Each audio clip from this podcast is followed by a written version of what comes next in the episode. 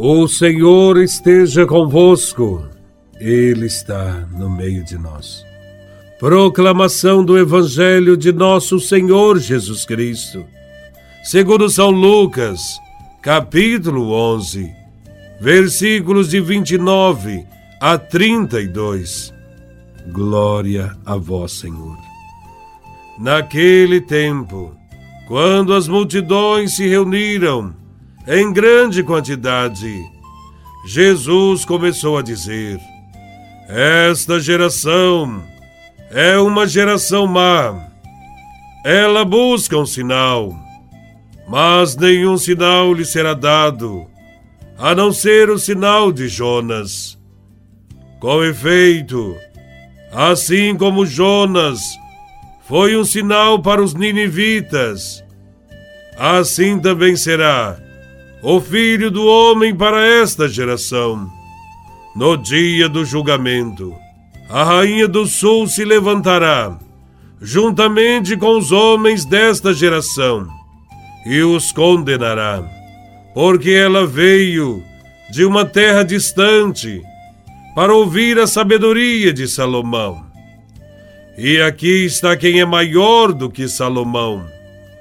No dia do julgamento, os ninivitas se levantarão, juntamente com esta geração, e a condenarão, porque eles se converteram quando ouviram a pregação de Jonas. E aqui está quem é maior do que Jonas. Palavra da salvação. Glória a vós, Senhor. O Evangelho de hoje nos apresenta uma acusação muito forte de Jesus contra os fariseus e os escribas. Eles queriam que Jesus lhes mostrasse um sinal, porque não acreditavam nos sinais e nos milagres que ele estava realizando. Os fariseus e escribas não pediram só uma vez por um sinal do céu, mas eles pediram várias vezes queriam saber a identidade de Jesus. O profeta João Batista se satisfez com os sinais, mas os fariseus não. Eles queriam mais. Queriam que Jesus se submetesse aos critérios deles. Neles não havia qualquer abertura para uma possível conversão ao reino de Deus. Jesus não se submeteu a esse pedido e mostrou várias vezes que eles tinham Moisés e os profetas. E se não acreditaram neles, também não creriam num sinal. Eles não receberiam nada a não ser o sinal de Jonas, que ficou três dias e três noites no interior da baleia. Os ninivitas acreditavam na história de Jonas sobre o peixe eles nunca tinham visto esse sinal, mas acreditaram e se converteram. Os fariseus que conheciam essa história e que sabiam muito mais da Sagrada Escritura do que os ninivitas, não foram capazes de reconhecer em Cristo a palavra última de Deus. Mesmo depois que Jesus realizou a primeira multiplicação dos pães alimentando quase cinco mil homens.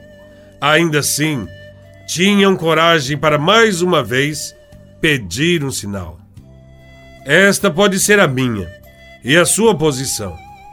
Quando depois de todas as graças que temos recebido de Deus, ainda duvidamos da sua ação em nós.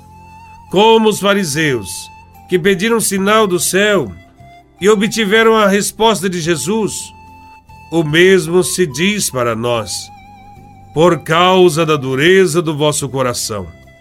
Nenhum sinal lhe será dado, a não ser o sinal de Jonas.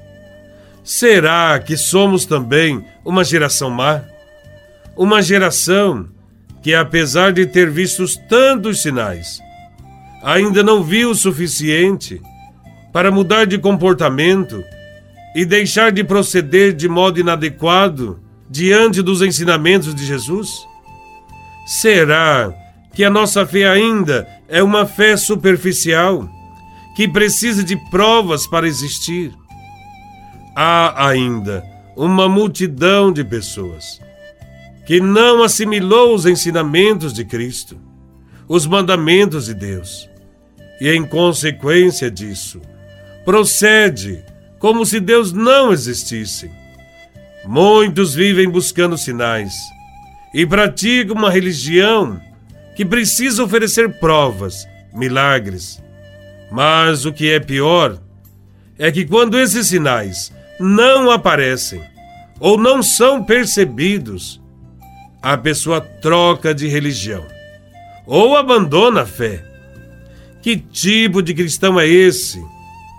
Que só se fundamenta sua prática religiosa em sinais visíveis.